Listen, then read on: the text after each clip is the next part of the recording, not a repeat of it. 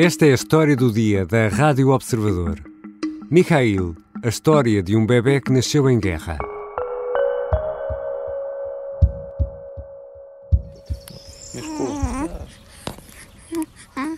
Este é Mikhail. Nasceu a 13 de abril na Ucrânia, em Bastanka, no sul do país. O parto deste bebê decorreu debaixo de uma grande tensão num país em guerra. Mikhail ficou com uma lesão no braço direito ao ser puxado por um dos elementos da equipa médica. Tinha apenas seis dias quando ouviu o silvo de uma bomba pela primeira vez que atingiu o edifício ao lado da maternidade onde nasceu.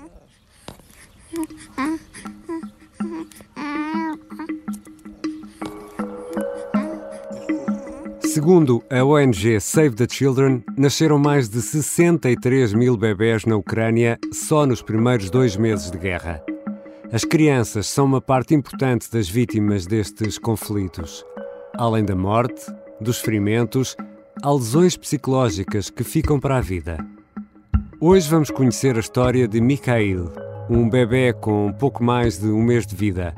Vou conversar com Pedro Jorge Castro, um dos enviados especiais do Observador à Ucrânia.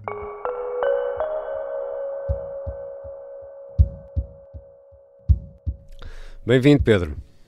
Olá, Ricardo. Quem é o Mikhail? Então, o Mikhail é um bebê. Nós andamos à procura da história de um bebê, queríamos contar a história de um bebê que tivesse nascido num hospital bombardeado. Há vários hospitais e maternidades que foram bombardeadas e encontramos então este, este bebê que nasceu no hospital de Bastanka, eh, e o hospital foi bombardeado poucos dias depois de ele nascer, ainda com ele no hospital. Não a vim na Michaila. Eh, o nome do, então, deste bebê foi escolhido pelo pai por ser o, o, o por, o Santo Micael eh, corresponder mais ou menos ao dia em que ele nasceu, por acaso é dois dias antes, mas uhum. ele disse dos vários santos que havia para esta altura que este era o nome que mais gostava e, portanto, escolheu o nome Micael. E como se chamam os pais? Os pais chamam-se Victor e Victoria. E vivem uh, aí perto da, da maternidade? Sim, vivem, vivem bastante, assim, portanto, vivem numa, numa zona rural a cerca de 10 minutos uh, por uma estrada uh, quase intransitável, hum. portanto, uma zona de campo, a 10 minutos do hospital, em Bastanca, assim. A mãe não era daqui, portanto, juntou-se aqui quando, quando, quando, quando eles se, se, se começaram a viver juntos e casaram. Uh, o pai trabalhava numa, empresa relacionada com a indústria petrolífera em Mykolaiv. A mãe trabalhava numa, numa fábrica de queijos e também tinha uma, um hobby relacionado com o tratamento de manicure e de, de, de unhas. Uh, eles conheceram-se através de amigos comuns, há cerca de um ano e pouco. Uh, depois, passado dois, três meses de se conhecerem, uh, a Victoria engravidou, aliás, esperou esperou, esperou dois dias que o pai voltasse a casa, porque ele estava a trabalhar fora, para lhe dar, para lhe dar a, a notícia. Uh, e uh, depois, de, depois de, de, de, saberem que tinham engravidado, uh, cinco meses antes do nascimento do Mikhail, o pai um dia pegou na mãe e disse: Vá, agora vens comigo.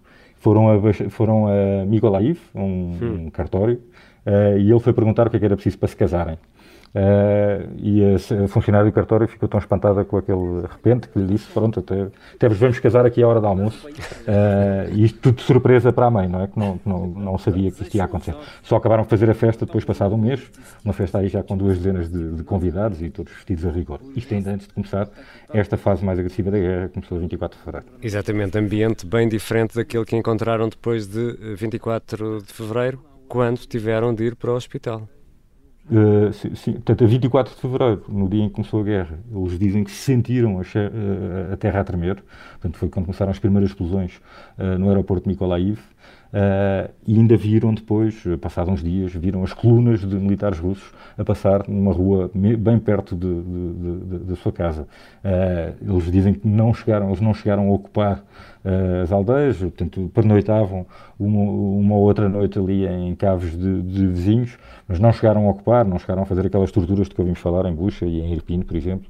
portanto, mas só, só, esta, esta imagem de ver as colunas de russos passar ali tão perto, obviamente aterroriza, deixou-os aterrorizados, claro. E Pedro, como decorreu o parto em clima de guerra? Foi nessa altura que houve o bombardeamento do hospital em, em Bastanca? Uh, sim, portanto, os, os partos, uh, aliás, um pouco por toda a Ucrânia, mudaram bastante. Uh, nós falámos com vários médicos, até de outros hospitais, que nos contaram que passaram a ter que fazer os partos às escuras. Portanto, não, não há luzes acesas na, na, maior parte do território ucraniano durante a noite, precisamente para não dar sinais ao inimigo portanto, para, para evitar aqui um risco de, de ataque. Portanto, os partos passaram a ser feitos às escuras, obviamente ao som de sirenes, de bombas nos, nas imediações dos hospitais e maternidades, algumas vezes nos próprios hospitais e maternidades, aconteceu em vários casos que nós tivemos a oportunidade de testemunhar, e também ao som de sirenes, é? Portanto, sempre sob o risco de, uh, a meio de, de, um parto ou de uma intervenção, terem todos que uh, suspender, sempre que possível, do, do, ponto de vista da saúde, para irem para o abrigo, portanto, para irem para o bunker e continuar a intervenção uh, debaixo de terra de forma mais segura. Neste caso, o pai tinha sempre, uh, já por cautela, tinha sempre o cuidado de ter combustível no carro de reserva para poder uh, deslocar-se ao hospital a qualquer momento, assim que rebentassem as águas. Uh, e no dia em que isto aconteceu, portanto, a 13 de abril, lá, lá, foram eles, portanto, arrebentaram as águas e, logo de manhã e foram, dirigiram-se então para o hospital por, uma, por, uma, por esta estrada de terra batida, praticamente intransitável, diz o pai que foi quase a 80 km hora, hum. para, para, o que é de facto bastante na, naquela, naquelas condições, para chegar ao hospital o mais rapidamente possível. Mas houve um problema no parto? Uh, sim, no parto especificamente houve um problema que foi, o bebê era muito grande, portanto o, o Micael tinha 4,4 kg uh, e uh, dizem os pais que para conseguirem puxar o bebê, portanto foi um parto natural, para conseguirem retirar o bebê da barriga da mãe, acabaram por magoar o braço, o braço direito do bebê e eh, neste momento, já passado este tempo todo, uh, estão a tentar resolver ainda essa situação, mas ele não consegue mexer o braço. Consegue mexer a mão, não consegue mexer o braço. O médico que, que fez, que, fez que, que tratou do, do parto, que assumiu o parto, Uh, diz que é uma situação que se irá resolver, portanto, depois de alguma fisioterapia, uh, mas os pais não, não, estão muito descansados, obviamente, portanto, estão à procura de outro, outro conselho clínico em hospitais em redor para ver se conseguem uh, reanimar, digamos assim, e voltar, voltar a, a, ver movimento neste braço direito do Mikhail. E quando é que acontece o bombardeamento? Хлопок, сначала такой рев, такой, и только бабах. O bombardeamento acontece a 19 de abril, Portanto, seis dias depois do, do Miguel ter nascido, o Miguel ficou no hospital precisamente com a mãe uh, por, uh, por causa deste problema no braço. Tentavam ver se conseguiam, de alguma forma, uh, resolver esta, esta, esta, esta dificuldade que, que, surgiu, portanto, esta, esta incapacidade de, de, mexer o braço. e o que conta a mãe é isto veio sem aviso, portanto, nem sequer houve alerta aéreo. não houve sirene. Foi,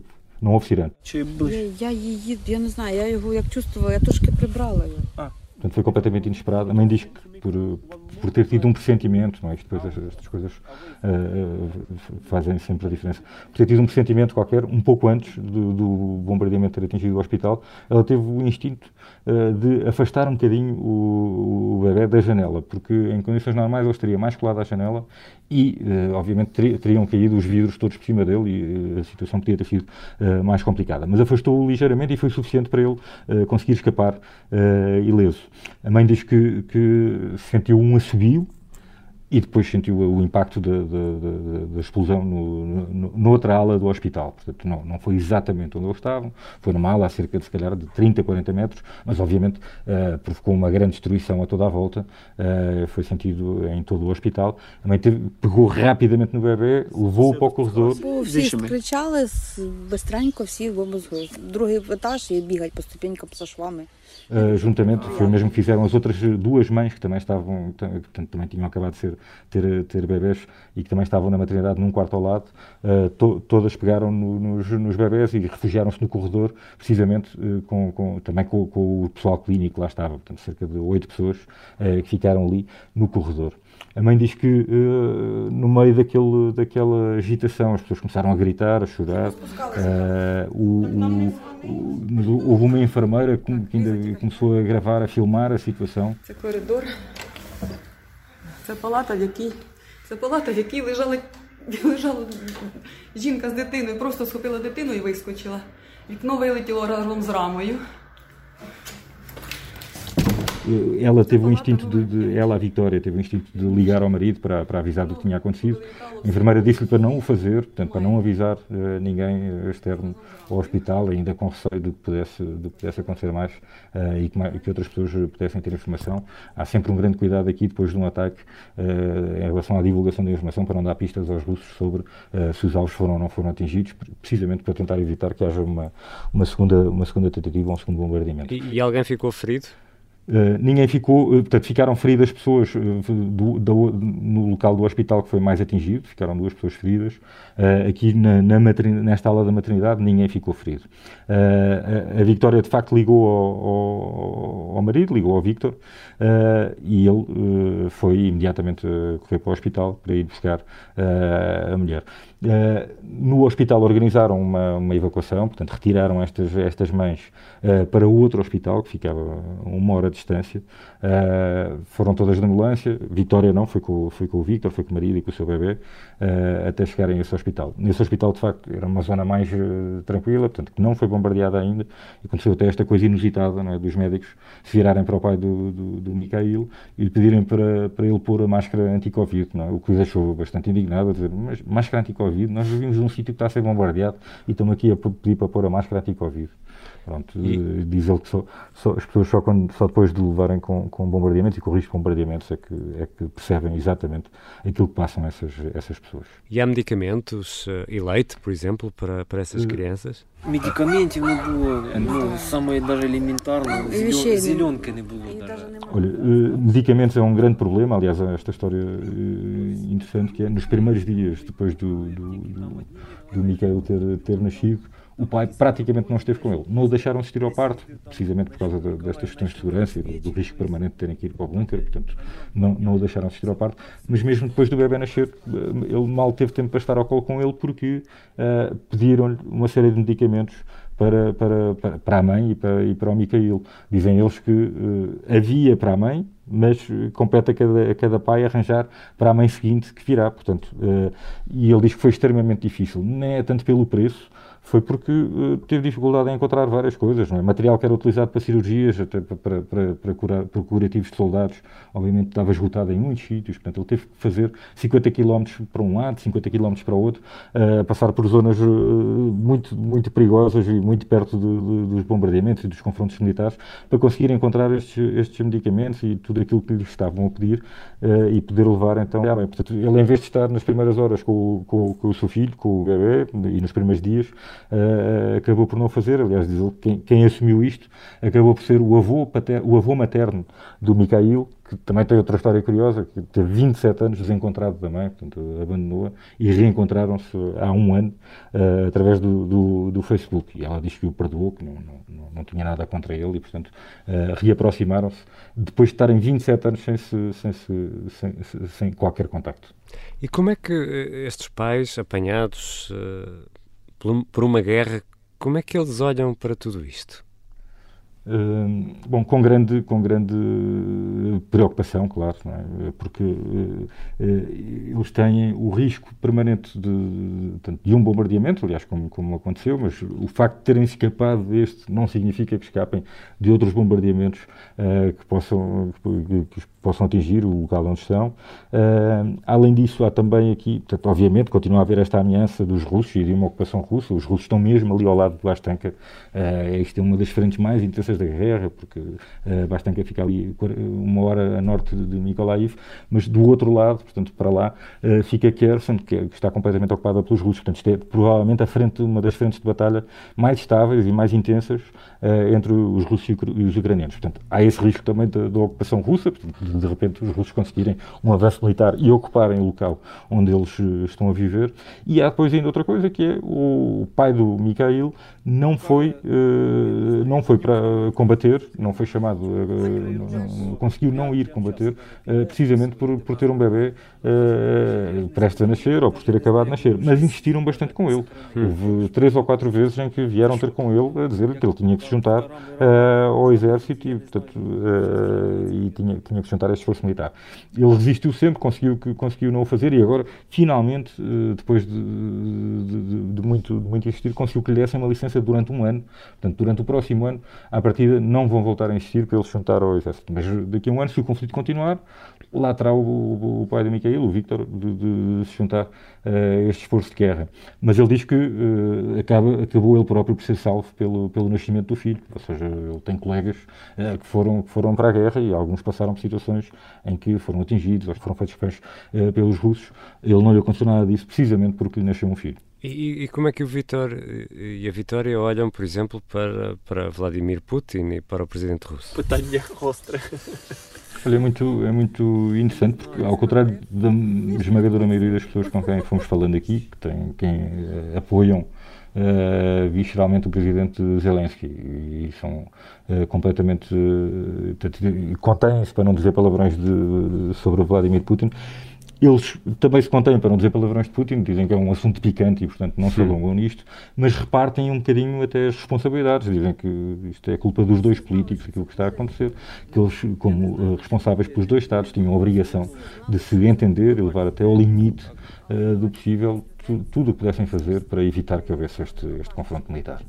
E como é que este casal, como é que estes pais eh, que seguram estes filhos, estes bebés com um mês, eh, seguram-nos ao colo, olham para eles e que futuro é que vêm, Pedro? Eh, também lhes perguntei isso, porque no fundo, aqui o ponto é como é que será possível estas crianças crescerem, estes bebés crescerem, sem odiarem os vizinhos do lado, sem odiarem os russos. eles dizem que não estão a contar que isso aconteça, ou seja, que vão tentar fazer tudo para evitar transmitir-lhes eh, transmitir ao Mikhail esse, esse, esse, ódio ao inimigo, esse ódio aos russos, uh, mas reconhecem que é difícil, ou seja, eles acreditam que ele até pode, podem conseguir que ele não odeie as pessoas, mas dificilmente não vai odiar tudo aquilo que aconteceu nestes primeiros tempos da sua curta vida. Obrigado, Pedro. Obrigado, Ricardo.